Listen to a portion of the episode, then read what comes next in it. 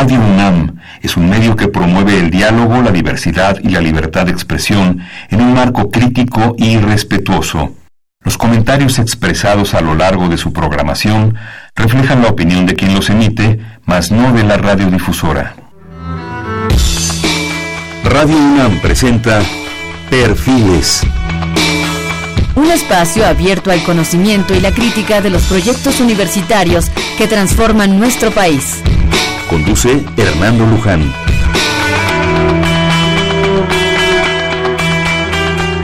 ¿Qué tal? ¿Cómo están? Buenas noches. Estamos nuevamente en Perfiles.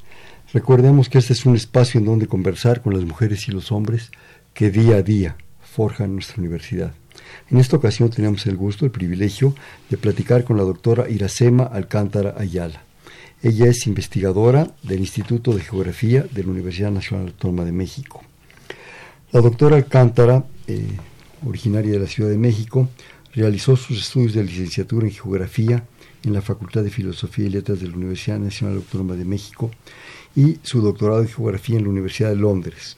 Efectuó una estancia postdoctoral en el MIT en Boston, en Estados Unidos. Es investigadora del más alto nivel en el Instituto de Geografía de la UNAM, en donde ha desarrollado las líneas de investigación de geomorfología, procesos de remoción en masa, Geografía de los Riesgos e Investigación Integral del Riesgo de Desastres. Es miembro de la Academia Mexicana de Ciencias, del SNI, también del más alto nivel, así como del programa PRIDE. Fue vicepresidenta de la Unión Geográfica Internacional, del Consorcio Internacional de Deslizamientos, de la Asociación Internacional de Geomorfólogos y del Comité Científico del Programa de Investigación Integral en Riesgo de Desastre del Consejo Internacional de Ciencia. Actualmente es presidenta del Comité Directivo de Reducción del Riesgo de Desastres del Consejo Internacional de Ciencia y de la Oficina Regional para América Latina y el Caribe. Miembro también del Consejo Científico del Programa Internacional de Geociencias de la UNESCO. Iracema, qué gusto, bienvenida. Muchísimas gracias por la invitación, es un placer estar con todos ustedes. Qué bueno que estamos aquí para hablar de algo que yo creo que lo estábamos comentando hace un momento, eh, antes de entrar a, la cabina, eh, que realmente la geografía, tu área, tu área de estudio, supongo, tu pasión, ¿verdad? Es un, área, un evento, un poco una cuestión que hasta donde yo sé, no sé si han cambiado los planes de estudio, porque en este país de repente no sabemos qué pasa. Eh, todos hemos pasado por ahí, por la geografía, yo creo que me atrevería a decir, si no me, me recorriges, pero de volada, yo creo que el 90 o 95% lo hemos sufrido, ¿sí? desgraciadamente. Y, y, y, de repente nos estamos perdiendo de una preciosidad de materia, de una hermosura de conocimiento, pero que nos hace sufrir. Cuando algo te hace sufrir, pues no le haces caso o le das la vuelta. ¿sí? Completamente de acuerdo contigo. Y de hecho yo estoy dentro de ese 95% que hemos sufrido 96 a conmigo, la geografía.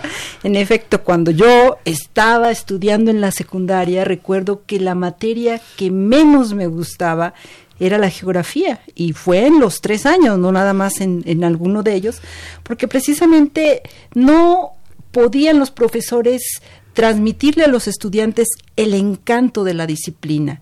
Siempre nos hemos quedado con una visión de la geografía como algo muy descriptivo, donde para todos era terrible la tarea de aprenderse las capitales, los ríos, los países, las monedas, las, montañas, todo de memoria, sin poder entender el contexto. Elbo, Garona, Loira y Sena, los ríos de Francia y y no me decía absolutamente nada. Y todavía me acuerdo, es increíble. Tengo pesadillas, creo. no lo dudo. Yo creo que mucha gente ha tenido muchas pesadillas acerca de los exámenes de geografía que, que, nos ha faltado realmente poder transmitir la belleza de esa disciplina geográfica. Eh, pero bueno, yo creo que eso está cambiando. En, en, años recientes hay una valoración mayor por la geografía. Yo creo que nos ha ayudado también la tecnología el desarrollo de inclusive aparatos como los teléfonos celulares, que ya todos traen un GPS incluido, y que nos permite navegar hacia donde vayamos día con día y nos da elementos para entender el espacio que nos rodea. Pero más allá de la localización, que es lo, lo clásico de la geografía, es de suma relevancia entender el territorio, entender las relaciones que se dan entre la naturaleza y los seres humanos y el desarrollo de todas las actividades que tenemos. Entonces, ahí está la belleza de la, de la geografía, no en la memorización, por supuesto. ¿Por qué siendo de ese 95, bueno, 96 conmigo, si me, si me aceptas en... claro que sí. ¿Por qué siendo eso estudiaste geografía? Fíjate que fue muy interesante. Yo originalmente iba a, a estudiar para maestra de primaria. Mi madre es maestra de primaria, ya, ya jubilada, y siempre nos inculcó el amor por la enseñanza y bueno, a nosotros nos encantó como, como hijos. Pero eh, después de la secundaria, al, al, escoger hacia dónde iba a ir, cambió el plan de estudios de la Escuela Nacional de Maestros. Mm. Y en lugar de poder ingresar a ella después de la secundaria, tenías que cursar un bachillerato que se llama el Centro eh, de Bachillerato Pedagógico para la Escuela Nacional de Maestros. Entonces, este centro de bachillerato era como un bachillerato que tenía, además de las materias normales de ese nivel, tenía asignaturas que tenían que ver con pedagogía y psicología educativa y cuestiones de ese tipo. Entonces yo ya estaba en ese camino. Tuve afortunadamente ahí un profesor eh, que nos daba prácticamente geografía, aunque se llamaba ciencias de la Tierra, no era netamente ciencias de la Tierra, que daba unas clases formidables. Y aunado a que siempre me gustaba el, territorio, el ver lo que ocurría, el, paisaje. ¿no? No, lo entendía como territorio en aquel momento. El espacio, el paisaje. El espacio, el paisaje. Siempre he sido apasionada, por ejemplo, de los volcanes, de los ríos, del, relieve de la superficie terrestre. Entonces, ese profesor eh, con, el entusiasmo, con, la clase que daba, otra vez eh, volteó mi mirada hacia esa parte de, la, de las ciencias. Y también ocurrió en ese momento un hecho desafortunado que fue el sismo del 19 de septiembre de 1985. Exacto, la escuela, el bachillerato pedagógico, yo fui primera generación de esa escuela, estaba ubicada a las espaldas de la Escuela Nacional de Maestros en el Metro Colegio Militar y entonces recuerdo el sismo, yo no sentía los sismos hasta ese día, yo nunca había sentido un sismo hasta, hasta ese día, recuerdo que estaba en clase de, de literatura, mi profesora se puso muy nerviosa por lo que estaba pasando, sentíamos cómo se movía la, la superficie y no entendíamos lo que había ocurrido en realidad. La dimensión. No, la dimensión jamás. Y de hecho recuerdo que, que mi papá fue, fue por mí a la, a la escuela antes de que terminara la hora y yo me sentía súper avergonzada. ¿Cómo mi papá tenía que ir por mí a la escuela si yo ya estaba grande, según yo, no? Porque no sabía realmente lo que estaba pasando. Vio que estaba bien, me, me dijo un poco cómo estaba la situación y le, le pedí que quería seguir en clase cuando salimos de clase, al estar cerca del centro, nos dimos cuenta realmente de la magnitud de lo que había pasado. ¿no? Entonces yo creo que en esta época precisamente del bachillerato pedagógico, gracias a este profesor, también un poco detonado lamentablemente por lo del sismo, me empezó a entusiasmar la idea de estudiar geografía. Y fue así que decidí terminar con la parte de la, de la Nacional de Maestros. Ya no fui a la Nacional de Maestros e hice mi examen para ingresar a la licenciatura de Geografía en la UNAM. En la UNAM, en la Facultad de Filosofía. Sí, así es. para mí siempre ha sido algo extraño porque sigue ahí, pero bueno, ese es asunto del Consejo Universitario. No, es cuestión de la disciplina. La geografía es una ciencia social que en la mayor parte del mundo se encuentra ubicada en, las facultades de filosofía y en humanidades. a mí siempre se me hacía más lógico como, ¿verdad? Carencia de información que hubiera estado en ciencias. Fíjate que estuvo en ciencias la carrera de ciencias estaba también pegada ya a filosofía. Sí, pero no funcionó. Creo que estuvo ahí no más de dos años y la, la regresaron a filosofía, porque realmente eh, de, a donde pertenecemos es, es en, las humanidades. Sí, sí, sí. Ah, mira, qué padre. Sí, realmente, realmente el asunto de la geografía, yo creo que tiene unas posibilidades, sobre todo actualmente. No hay fronteras, no hay, no hay cuestiones ya que te puedas determinar y definir tan fácilmente, así de trazar una raya, ¿no? No, las migraciones, los movimientos, el mundo globalizado, todo esto se está moviendo, ¿no? Como yo creo que en un momento dado, y entrando un poco más en, tu tema, si me permites, como que se está moviendo también el mundo. El mundo, la Tierra está viva, la Tierra se mueve. ¿Sí? Y eso nos cambia y nos modifica y nos hace ver las cosas desde otro punto de vista. Cuando me hiciste favor, pues yo ya lo sabía por, toda tu trayectoria en la universidad, de, el tema de construcción social del riesgo de desastres, de repente se me removió el tapete, se me volvió a remover. El asunto del... parece, parece trivial eh, las definiciones, pero hablamos de desastres yo más bien diría son eventos de la naturaleza. Desastre para nosotros. La naturaleza se mueve. El tsunami se mueve. Que se llevó desgraciadamente a un millar de gentes en una playa es un desastre, pero es un evento. Que surgió el volcán de fuego en Guatemala y quemó a miles de gentes pobres, ¿verdad? Las escenas eran dantescas. Es un evento de la naturaleza somos muy antropocéntricos la es a lo que quiero llegar. Sí, Seguimos siendo. Claro, pero, pero fíjate que eso que tú comentas es muy interesante desde, desde, desde tu visión, porque eh, hay un concepto erróneo de los desastres. Eh, yo hablo de desastres, la gente habla de desastres naturales. Los medios masivos de comunicación hablan de desastres naturales y ese es un error terrible que está permeado en la sociedad. ¿No hay desastres naturales? No hay desastres naturales. Bueno, porque para empezar estoy completamente de acuerdo contigo que la erupción volcánica, el deslizamiento, las inundaciones, el huracán, etcétera, son fenómenos naturales. Son eventos de la naturaleza. Sí, eh, y que resultan obviamente de la dinámica de, de la Tierra. Estos eventos, cuando eh, pueden potencialmente afectar a la sociedad. Se conocen o se les denomina como amenazas, ya sean socionaturales, naturales o inclusive antropogénicas, que también las hay. Pero la parte de la construcción social es muy interesante porque si no existieran sociedades vulnerables, no podrían ser afectadas por esos fenómenos, por esas amenazas. Y es ahí donde se construye el riesgo. ¿A qué me refiero, por ejemplo, en el, en el caso de las inundaciones? Las personas, los grupos humanos, se han asentado históricamente en las llanuras de inundación de los ríos.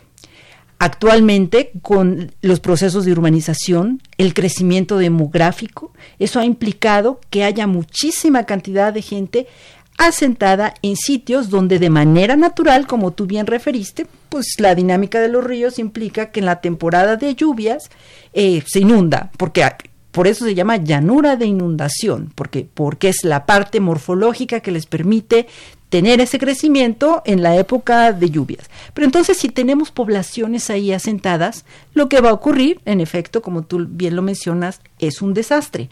Ahora, cuando se habla de desastres naturales, le damos la oportunidad a los gobiernos, a los tomadores de decisiones, a los responsables de la política pública y del uso del territorio, de decir que el culpable fue el huracán o fue el volcán. Les damos la oportunidad. Fíjate lo que estás diciendo. Sí, sí, por supuesto, porque entonces, ¿qué te dicen? El huracán extraordinario, la lluvia extraordinaria. Es justificación. Es una justificación.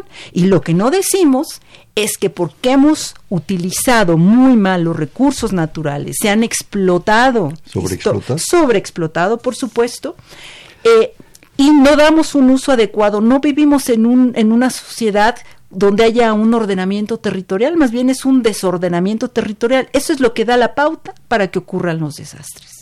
Yo creo que aquí también hay un punto aparte de esto, de, que, que me, me, brincaste así todo, ¿verdad? les damos la oportunidad. Sí, eh, yo creo que a lo largo de nuestra vida, en los pocos, muchos o múltiples o de dimensiones a veces pequeñas, a veces muy grandes que hemos vivido de estos eventos, siempre, siempre que yo recuerdo, hay una justificación. Nunca hay una explicación precisa, concreta, es una justificación. ¿sí? Eh, explotó tal cosa, se movió tal cosa, surgió tal volcán, en fin, pero entonces hay una justificación política, económica y social. El gobierno como Judas Tadeo, digo, como Poncio Pilatos, ¿verdad? Se lava las manos. Otra cosa que me llama la atención, Iracema, hablaste de vulnerabilidad. Eh, vulnerabilidad implica también una falta de, primero de conocimiento y después de atención, de precisión, hacia una responsabilidad social del Estado. Por supuesto. En todos los aspectos. Tú eres vulnerable porque el Estado, que es tu responsable, porque si no entonces entramos en anarquía. Y Propopkin y Bakunin van a entrar en juego, que no quisiera yo, ya ahorita ya no. este, la vulnerabilidad nos habla de que en un momento dado no estamos atendidos en toda la dimensión. Las sociedades cada vez son más complejas, más grandes. La demografía, como geógrafa, lo sabes, está Malthus ya es absolutamente inoperante, ¿sí? Pero esa vulnerabilidad nos está hablando de una sociedad poco atendida. Sí, sí, sí, sin duda. Muy vilipendiada y muy manipulada. Claro. y además, si nos podemos, nos ponemos a analizar la vulnerabilidad, es tan compleja como las sociedades per. Necesitamos 50 programas. y, y, mucho más, ¿no? Porque además tenemos que hablar de la vulnerabilidad cultural, la social, la económica, la política. ¿Y sabes cuál es muy importante? Sí, por supuesto. Pero una de las más importantes en los años recientes es la vulnerabilidad institucional, ah. que se relaciona con la falta de capacidad que, que, tiene el Estado y las instituciones de coordinar esfuerzos tanto educativos como informativos y de manejo del riesgo en este caso, en este tema, para poder reducir realmente el, el, riesgo de desastre. Se habla mucho de la cultura de la prevención. Yo me pregunto si en México la sociedad no toda tiene acceso a la cultura, ¿cómo vamos a hablar de la cultura de la prevención si no tenemos cultura? La Así sin apellido. Sí, exactamente la básica. Yo creo que la vulnerabilidad está un poco asociada a una culpabilidad estoy diciendo algo difícil, difícil, así para que Radio Universidad libre, afortunadamente todavía. Sí, claro. De la culpabilidad de una eh, de un sistema social, el que sea, no me voy a meter porque no es un programa de política este, en, este, en este momento, de la culpabilidad de los gobiernos, ya han pasado de varias instancias, ya no nos quejemos que nomás fue un sistema, ¿no? Ya tenemos tres sistemas, pero la culpabilidad de que en un momento dado se invierten una barbaridad de recursos o se desgastan o se pierden, ¿verdad? En programas sociales que no se ejecutan, en, cuentas en las Islas Caimán, en una bola de cosas que afectan el hecho de la vulnerabilidad y de la sociedad misma. Claro, estás describiendo eh, muy bien la parte de la vulnerabilidad institucional y por eso los desastres no los podemos entender como sinónimos de la ocurrencia de un fenómeno natural.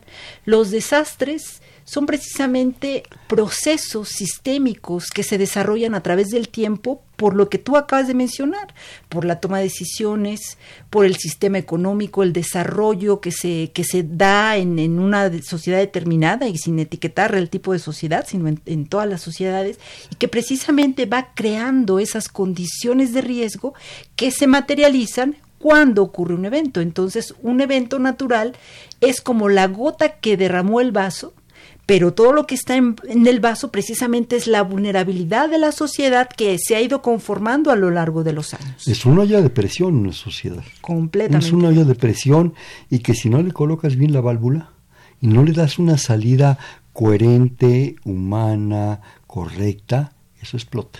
Sin duda. Yo no me quiero poner catártico, pero eso explota.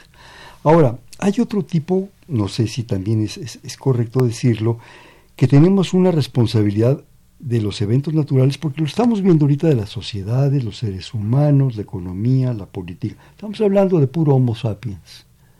Pero hay un efecto de desastre, de eventos naturales, de desastres, pongámosle la palabra que tú quieras, en las especies. Tenemos una responsabilidad de biodiversidad muy alta. ¿Sí? ¿Quién nos manda a ser el mejorcito de los changos? Y todavía, yo todavía tengo duda. todavía tengo mi duda, ¿verdad? de, que traemos todavía la cola más enrollada y guardada, pero no dejamos de ser changos, que con todo el respeto que me merecen. Pero existe una responsabilidad al mundo que nos rodea, ¿sí? Y que se derrame tal cosa o que se destruya tal cosa, vaya, se está quemando Sichancán. Sí. Se está quemando Sichancán. Y tú sabes en términos de geografía, de espacio, de tu amor por la naturaleza, de eso, lo que eso está significando. ¿Sí? ¿Dónde está esa responsabilidad? De esa no se habla nunca. Sí, no. Se habla que desgraciadamente se desgajó un cerro y se llevó 20 casitas y están desaparecidas 50 gentes. Qué pena, me duele en el alma. Pero ese cerro se desgajó y se llevó qué otras cosas. Sí, pero no se habla quién deforestó el cerro. Claro. ¿no? Y cómo también los, los cambios de uso del suelo en general a nivel cuenca están detonando ese tipo de situaciones. Mira, sí, por supuesto, comparto contigo esto. La única cosa positiva que yo veo es que la generación de los niños actuales va a transformar o va a ayudar a transformar esa situación. Espero que no sea demasiado tarde. Eso debe ser el tiempo, Iracema. El tiempo. El tiempo. Pero yo creo que los niños de hoy están muy conscientes acerca de la conservación, de la, de la importancia de la conservación del ambiente y ellos van a ser los tomadores de decisiones del día de mañana, porque ya los que existen ya no, no los podemos cambiar ni corregir. Sí, no, no, sí. Pero entonces al tener esta nueva generación de niños que van a ser mucho más responsables ambientalmente hablando, yo creo que en muchos sentidos, eso va a dar pauta a transformar un poquito todo ese mal que se ha hecho en los últimos años. Pero tienes toda la razón, esta parte del, de la crisis ambiental, del deterioro ambiental, es uno de los factores primordiales del, del riesgo de desastres, precisamente por porque le estamos dando al planeta terriblemente. En la torre. En la torre, exactamente. Eh, ahora, normalmente vemos lo que está en la superficie, pero lo que está abajo en los fondos oceánicos, eso dependemos de eso, no nos hagamos. Claro. ¿sí?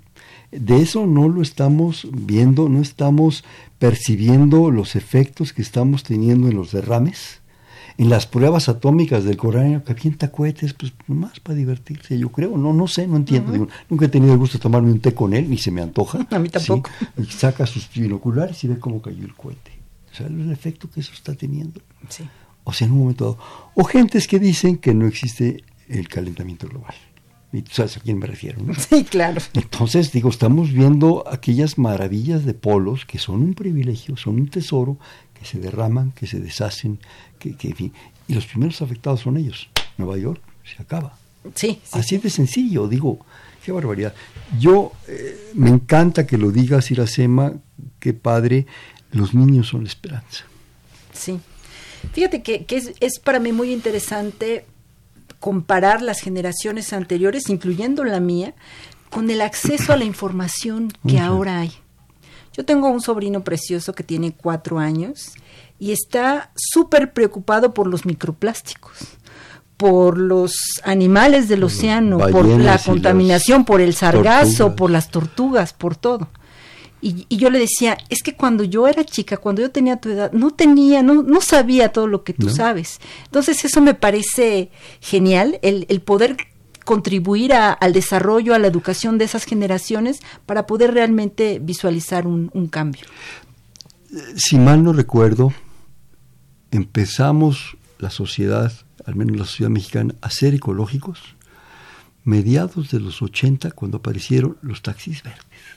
Sí unos bochitos verdes que de ecológico, perdóname, no tenían, Nada tenían el, el verde, no tenían un carambas, porque contaminaban igual, tronaban igual, se descomponían igual, digo, eran eficientes porque eran, porque eran Volkswagen, ¿verdad? Y eran una maravilla, pero ya somos ecológicos.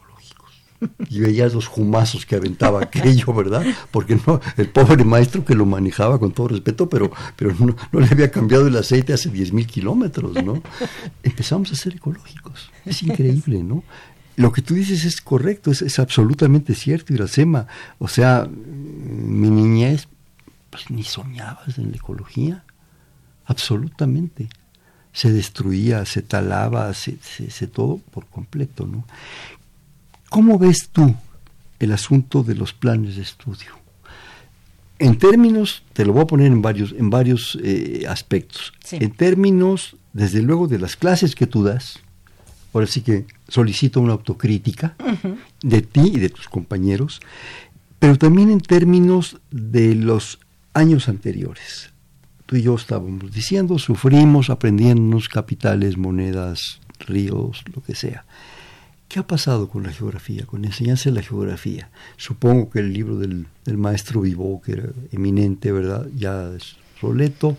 ¿Qué ha pasado? ¿Qué pasa en la enseñanza por partes en la geografía? Empieza por el área que tú quieras. Sí, bueno, eh, lamentablemente eh, la geografía ha desaparecido de los planes de estudio. En, actualmente. actualmente. O sea, no se da ya geografía. Si no, similar al problema que tenemos con el civismo, también la geografía desapareció completamente. ¿Y las, y las etimologías? Sí, por supuesto, también.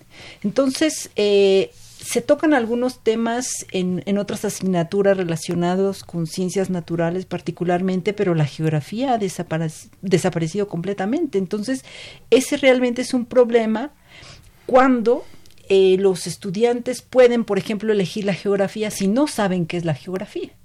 Digo, de por sí teníamos problemas de que nos ponían a memorizar todo esto, pero hoy en día los, los estudiantes eh, de nivel medio, medio básico y el posterior no tienen ya ese acceso a la geografía, lo cual es muy lamentable.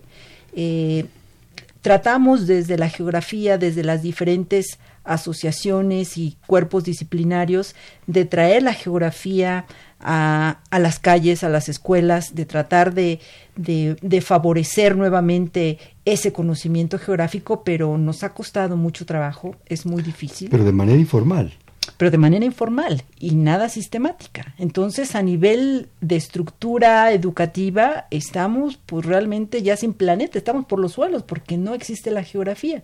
Y si bien ahora existen diferentes instrumentos como mencionábamos el GPS o inclusive los drones que puedes hacer análisis espaciales de diferentes aspectos, eso ya es a un nivel de educación superior. No estamos hablando desde la educación media, que es, que es fundamental, y que ahora lamentablemente eso también tiene implicaciones en el sentido de que no conocemos el territorio y si no lo conocemos, ¿cómo podemos valorarlo y cuidarlo? Eso es, es muy, muy grave. En el, en el caso de las, por ejemplo, de las asignaturas que yo imparto, que están más eh, centradas en la cuestión de, de, los desastres, de esto de la construcción social del riesgo de desastre, eh, bueno, a mí me gusta mucho eh, elaborar las clases en función a lo que está pasando cotidianamente. Nunca hago un semestre igual que el anterior. Siempre hay pues, elementos nuevos. Siempre cada semestre se mueven todos. Sí, cada, siempre hay desastres distintos en, todos los lugares del, del, mundo. Entonces eso como que lo vamos eh, metiendo, incorporando al, al, temario de la, de la materia. Sin embargo, yo creo que como profesores, y, y no solo va a aplicar a geografía, sino me imagino que a otras disciplinas también, no nos damos ya el tiempo de poder tener relaciones con otros profesores de materias similares o compatibles a la nuestra que pudiesen generar una sinergia mayor donde los estudiantes pudieran aprovechar de mejor manera ese conocimiento integral. Muchas veces hablamos en la universidad y en, muchos lados acerca de la transdisciplina. Ya pasamos de la multidisciplina a la interdisciplina y ahora estamos hablando de la transdisciplina pero poca gente sabe el significado de la transdisciplina y mucho menor, en menor proporción, hacemos transdisciplina. Por ejemplo, en el ámbito de, los riesgos de desastres, la transdisciplina implica el traer al desarrollo científico a la población. Es decir, empezar a pensar cuáles son los problemas sociales que tienen que ver, en este caso, con los desastres y ver de qué manera podemos analizarlos y encontrar eh, soluciones, trabajar de la mano con los tomadores de decisiones, no solamente con los biólogos, los geólogos, los geofísicos, los geógrafos, etcétera, sino también tener otro tipo de actores para poder hacer transdisciplina. Entonces, yo creo que eso todavía no lo aprovechamos a nivel universidad en carreras como geografía, donde obviamente la sociedad es, es, fundamental y que si bien nos asomamos a verla, pudiésemos tener mucho mayor acción, participación con ellos y que seguramente también se aplica a la biología, a la agricultura, este, otro, otro tipo de disciplinas y que deberíamos empezar también a nivel facultad. La misma carga docente de investigación no te permite siquiera pensar en que puedes hacer cosas de manera integrada y que pudiesen ser de mayor beneficio para los estudiantes. Un poco en la, en la parte de la autocrítica que estabas eh, solicitando, comentando. Eh, ¿Han ustedes tenido reuniones a nivel de grupo de geógrafos, sociedades, vaya, la Sociedad Mexicana de Geografía y Estadística, con las autoridades, con la SEP, con, con todo este decir, ¿sabes qué? No puedes. el prestigio de la Sociedad Mexicana de Geografía y Estadística data de cuántos años, y la SEMA, y a nivel mundial. Tiene, tiene, un prestigio, no sé, a veces con altibajos, no lo sé, yo no, no conozco el caso, pero decirle a las autoridades esto no puede, no puede quedarse en el olvido ni desaparecer. Tenemos que actualizarlo y apoyar a nuestros jóvenes en esta propuesta, por lo menos como tú dices, a nivel cultural, que sepan qué es eso, ¿no? Sí. Fíjate que sí ha habido algunas reuniones eh, en, en meses recientes desconozco, pero en los años anteriores sí ha habido, precisamente teniendo a la, a la Sociedad Mexicana de Geografía Estadística como principal motor pero no ha sido de, de, mucha consecuencia positiva. Lamentablemente, esto no solamente ocurre en México. A nivel América Latina, también la carrera de geografía está desapareciendo. Inclusive, bueno, lamentable y afortunadamente, cuando hay encuentros latinoamericanos de geografía o congresos internacionales de geografía, por lo común hay sesiones, o por lo menos una sesión, centrada en la importancia y los problemas de la educación de la geografía, porque esto es un fenómeno que está inclusive eh, teniendo eco en Europa, no solamente estamos hablando de América Latina, de algunos países europeos, no todos, donde están tratando de desaparecer a la, a la geografía. Entonces, es algo que todavía no podemos solucionar, es algo muy complejo que va más allá de, del, poder de los geógrafos que, que, se pueda tener, porque, bueno, depende de, de políticas institucionales y cuestiones ya de, de mayor, eh, de otros intereses también, pero es un problema que desafortunadamente no solo está afectando a México y que estamos muy preocupados por, por esta situación. Pero las autoridades son sensibles a esto. Mira, ¿qué has percibido tú? Lo que pasa es que las autoridades pueden mostrarse de momentos sensibles y decirte sí es muy importante Eso se llama geografía. con el dedo, perdona. Pues sí, exactamente. Pero es, pero es lo que hay.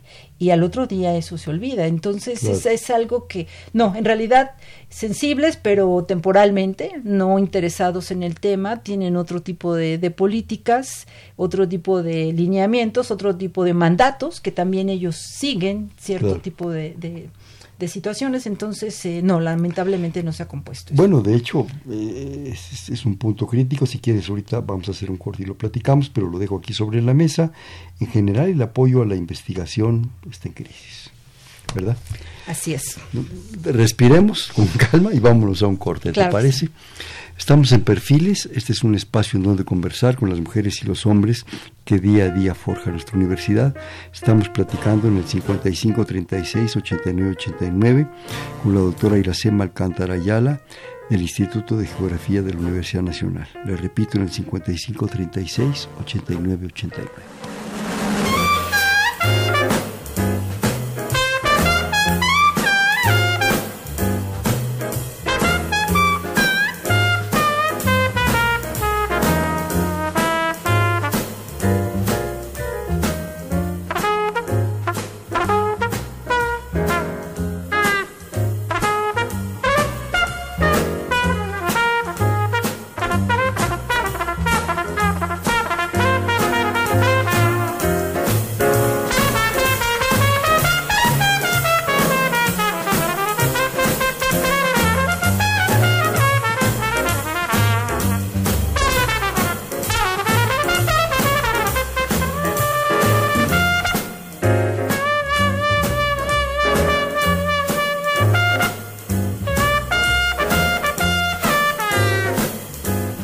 Buenas noches, estamos en Perfiles, un espacio donde conversar con las mujeres y los hombres que día a día forjan nuestra universidad.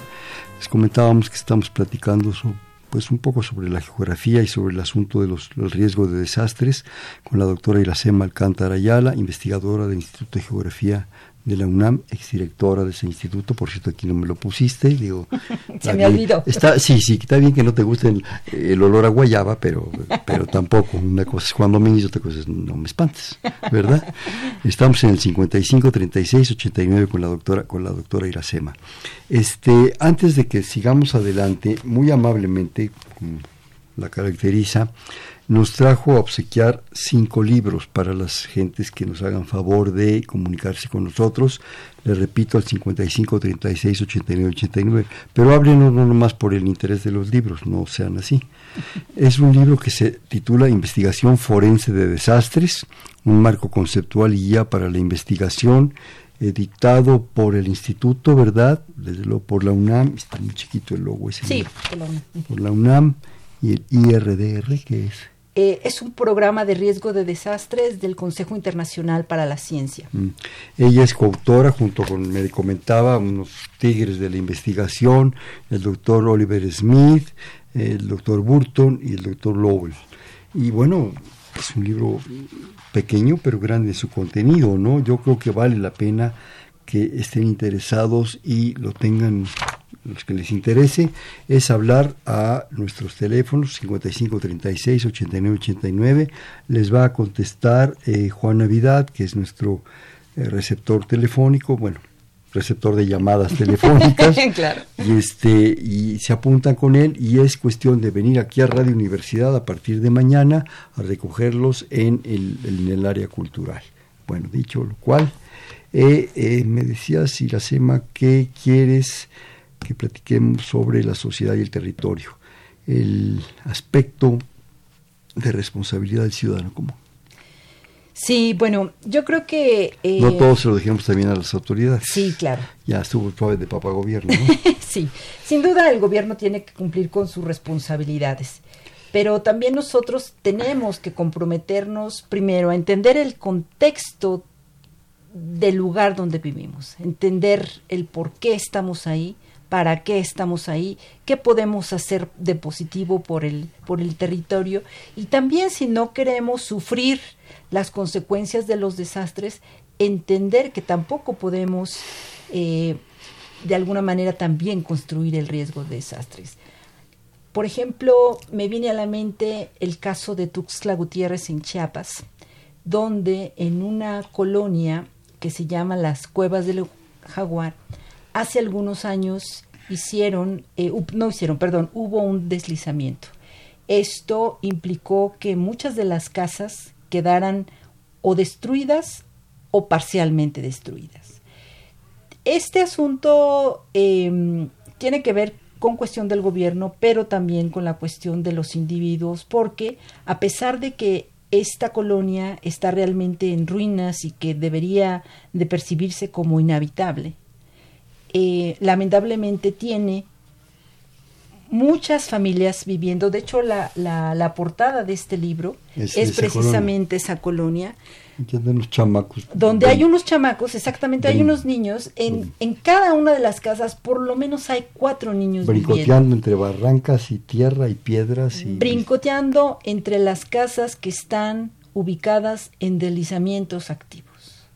Entonces, este, bueno, este fenómeno de, de, la, de las cuevas del jaguar es muy complejo porque tiene que ver con la toma de decisiones del gobierno, con problemas migratorios que también no solamente son a nivel regional de, de, de Chiapas, sino a nivel Centroamérica, donde hay, hay eh, gente necesitada que, que, viene al país o que se quiere mover del sitio donde está para encontrar mejores condiciones de vida y que tampoco tiene muchas opciones por las eh, características de, de, de su modo de vivir y viven en estas zonas de, de alto riesgo.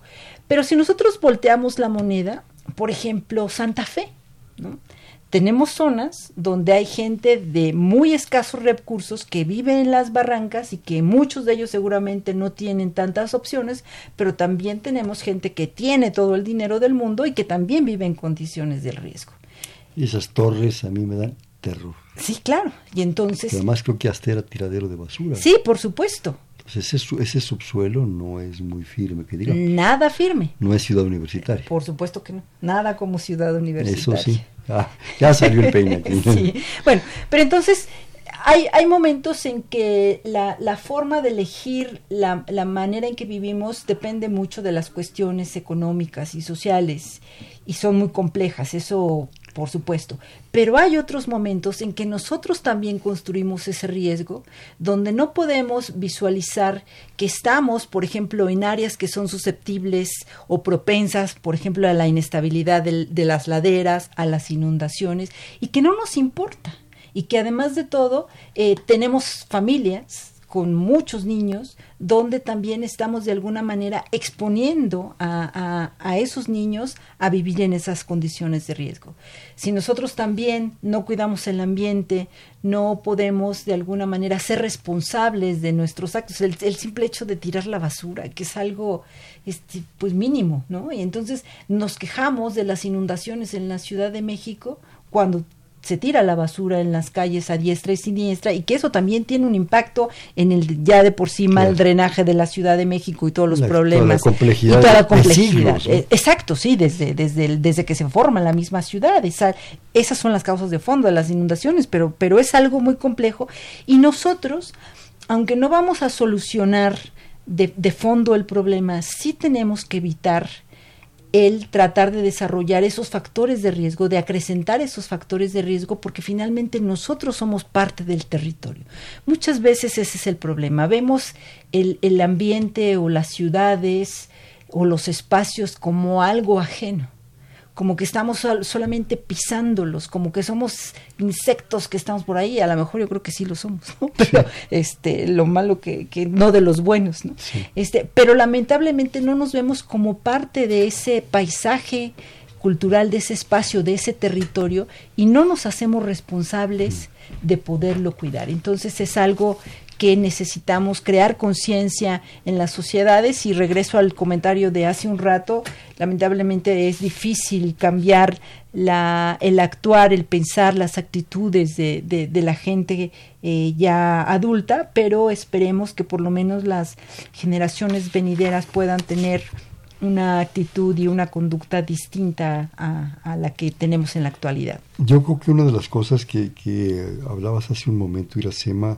de la responsabilidad, de todo el, el, el, riesgo y la parte crítica que está viviendo esta sociedad en términos de, de, sus propias necesidades, de la responsabilidad del gobierno, de la propia autorresponsabilidad del ciudadano o de un grupo humano, está mucho en relación a esa que puede ser las cañadas del jaguar o del tigre, como se llame, que puede ser Santa Fe, que puede ser cualquier lado, esa necesidad y cada vez más grande porque las poblaciones se están, se están disparando a una velocidad impresionante, esa necesidad de poder solventar una vida digna, necesidades dignas de un espacio pertinente con condiciones pues por lo menos básicas, ¿no? Sí. De repente, de repente ve uno lugares, yo, por que razones, yo he tenido pues eh, el privilegio, pongámoslo así, de conocer espacios que dicen uno puede ser eh, eh, lugares dignos de vida, eh, agua,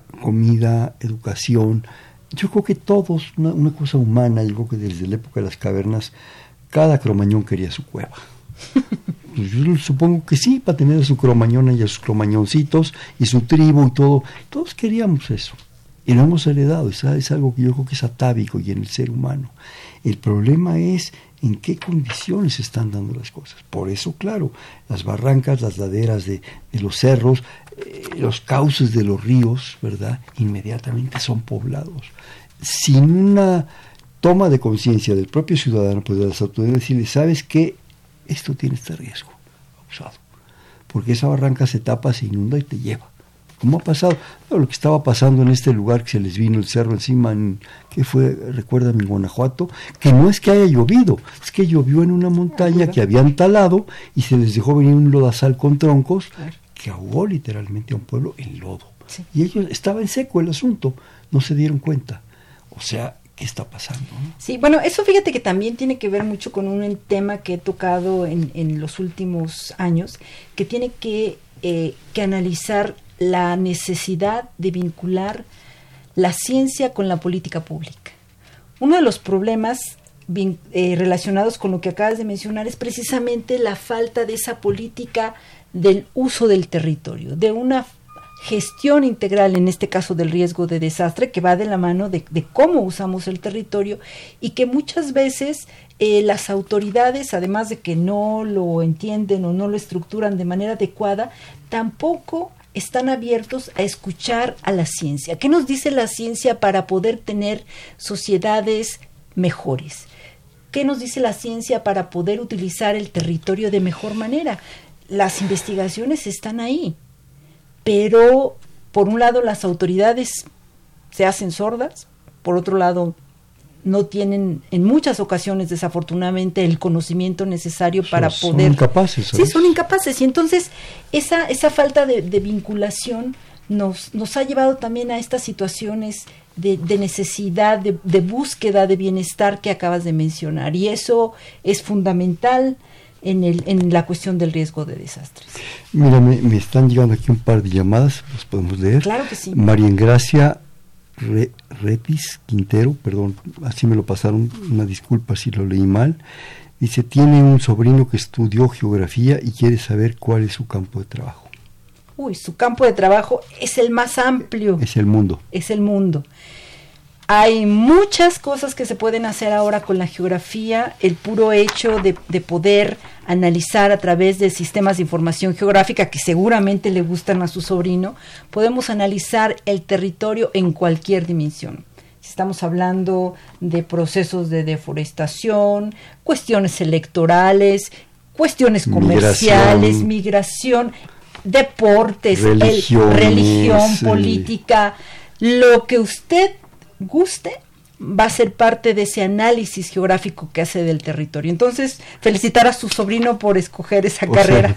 hasta, hasta aspectos históricos, ver el pasado. Por supuesto. Y la evolución del pasado hacia el futuro, ¿no? Sin duda. Que es, la, historiografía famosa. Y la geografía histórica. Exactamente, eh, Ángel Ernesto Pérez, muchísimas gracias por su llamada. Dice saludos y felicitaciones, más bien gracias a usted.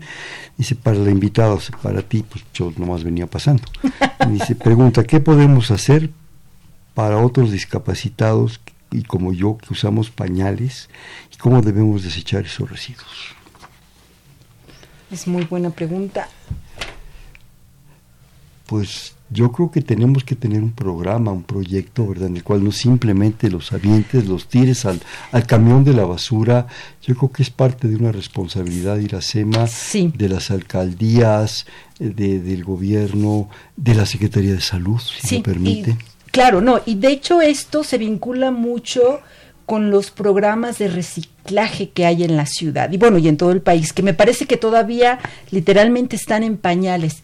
Fíjate que yo estuve de año sabático en Japón hace dos años y al sitio donde, donde llegué para poder eh, vivir en ese momento, este, lo primero que me ofrecieron fue un curso intensivo que me sentaron una hora para enseñarme cómo se reciclaba.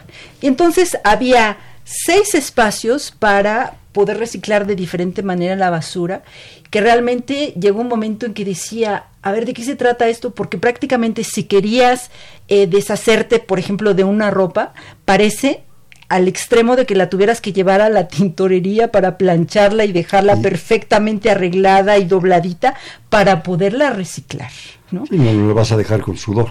No, y entonces eh, eso se extendía, por supuesto, a, a, todos los desechos de todos los tipos, donde realmente la gente conocía el por qué tenía que hacerlo y que también había la infraestructura que implicaba que cada uno de, de ese tipo de materiales de reciclados se iba a ir a un espacio donde precisamente tenía un fin eh, específico y no que iba a llegar el camión de la basura y que iban a volver a mezclar todo. Entonces tiene que ver realmente, como tú bien señalabas, con la visión que puedan tener las alcaldías, la Ciudad de México, el, las diferentes entidades federativas. Y tu manzana, tu calle. A nivel nacional, tu calle, a todas las escalas, inclusive a nivel familiar. ¿no? Porque es importante el tratar de nosotros eh, separar la basura y hacerlo de la mejor forma y eso implica todos los tipos de, desechos. Claro. Mira, me están llegando más, más eh, llamadas, si te parece. Sí. Dice eh, Luz María Torres, desde Coyoacán, felicidades al programa y al tema que ahora tratan. A mí me gustaba la eh, geografía y en efecto he visto que se ha dejado de enseñar. Ojalá que se vuelva a impartir y a tomar en cuenta. Pues sí. Gracias por sus buenos deseos. Sí, aquí a, una gran geógrafa se lo entregamos. Gracias, Luz María. Este, Josefina Cruz, eh, desde Whisky Luca, dice muchas felicidades y a la invitada por su participación. Ah, y da las gracias también por el libro de los árboles que obsequiaron en el programa anterior. Es que de la escritora le tocó el, libro de Columela. Columela es un general romano que se dedicaba a escribir sus ratos libres sobre cómo plantar vides. Imagínate un pretoriano, qué maravilla. Este, Dos cosas, hijo, desgraciadamente nos quedan ocho minutos, nueve minutos cuando mucho. Dos cosas que yo quisiera, de hecho un poco lo trataste, que no, no, no dejáramos eh, de lado. Antes que nada, el apoyo a la investigación, a la ciencia, a la enseñanza. Y bueno, geografía es una gran ciencia. Sí, sin duda. Eh, bueno, como tú bien lo, lo señalabas, estamos atravesando una etapa donde no hay una clara convicción de la necesidad de la ciencia para la sociedad que se vea reflejada en el apoyo a la investigación, al desarrollo científico y tecnológico del, del, país, lo cual es una lamentable pena porque, bueno, de por sí históricamente no ha sido algo que, que sea prioritario para el país.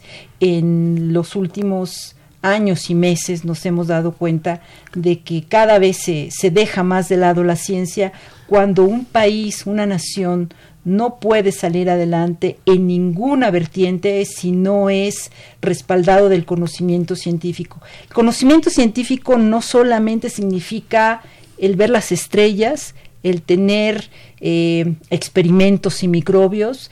Eh, la actividad científica es un abanico tan grande, es, es, realmente el, mismo planeta. Entonces, el, el no poder eh, entender y apoyar el desarrollo de todas esas disciplinas, pues lo que está haciendo es ahogando la posibilidad de desarrollar el país en todas sus dimensiones. Sí, yo creo que es, fundamental que esto se, se apoye eh, para no rezagarnos, y no se trata de una competencia, no somos panamericanos, es simplemente la aportación de una sociedad profundamente creativa como es la mexicana, con gentes espléndidas, para el bien de todos, de esa propia sociedad y de la humanidad. Toda aportación, digo, ustedes eh, que actúan aquí en este país conocen a la perfección su territorio, pues en un momento pueden aportar métodos, sistemas, propuestas para otras posibilidades y compartirlos con mucha gente. ¿no? Yo creo que eso es, eso es fundamental. Y yo creo también, la, la otra cosa que tenía yo, yo pendiente que platicáramos, es eh, el consultar a otras, de hecho tú ya lo comentaste un poco con la transdisciplina, a otras áreas, compartir con otras áreas las posibilidades que son infinitas. Es eh, la antropología, la historia, la biología, la filosofía, porque no nomás se trata de que vamos a hacer geografía, vamos a hacer esto. Atrás, por ejemplo, hay un aspecto jurídico impresionante. Y ahí los juristas, un poco con lo que decía la señora, tienen que ver hasta constitucionalmente cómo se dan las cosas. El derecho a tal cosa, la justificación de tal otra, la concertación de los grupos y de los pueblos. Lo vemos constantemente, los enfrentamientos, porque se desvió un río. Claro. tan básicas como esas, ¿no? Y claro, el compadre ya no, ya no quiere ser compadre, ya le quiere dar un machetazo, ¿no? Pues no se trata de eso. Yo creo que en un momento dado eso es muy importante. Sí, no, inclusive fíjate que más allá del ámbito jurídico per se, que qué bueno que lo mencionas, por ejemplo, regresando a los desastres, en, en México tenemos una ley general de protección civil que, que data del año 2012 y ha tenido algunas adecuaciones, y que si la lees eh, habla de gestión integral del riesgo de desastres y dices, qué bueno que exista. Y, y te preguntas de qué ciudad están hablando, de qué país está hablando, porque eso obviamente no ocurre en, en México. Y una cosa es tener una ley que puede estar relativamente bien hecha y otra cosa es implementar esa ley. Aplicarla. Aplicarla. Y ese es uno de los problemas más grandes que tenemos. Actualmente estamos trabajando con la Cámara de Diputados y Senadores, mañana de hecho tenemos una sesión, porque precisamente estamos eh, tratando de actualizar, de generar una ley de gestión integral de riesgo, desastre y protección civil que también tenga un componente básico científico y eso eh, nos da mucho gusto. Hemos estado trabajando un grupo de, académicos de diversas instituciones en, en, este tema y necesitamos experiencias como esas. La transdisciplina es, es fundamental y la ciencia en todas sus vertientes, en todas sus dimensiones, es magia. Entonces no entiendo por qué los gobiernos no quieran ponerle atención. Y que las leyes no sean ni letra muerta ni abstracciones de gabinete. Por supuesto. Que se queden acá en las elucubraciones para nada. Este, me está informando nuestra productora Carmen que se han obsequiado hasta el momento dos libros de recuerdo.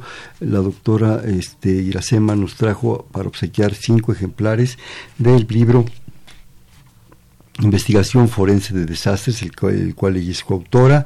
Es cosa nada más de que le hablen a nuestro joven tan amable que nos apoya, Juan Navidad, que está en el teléfono, el 55 36 89 89.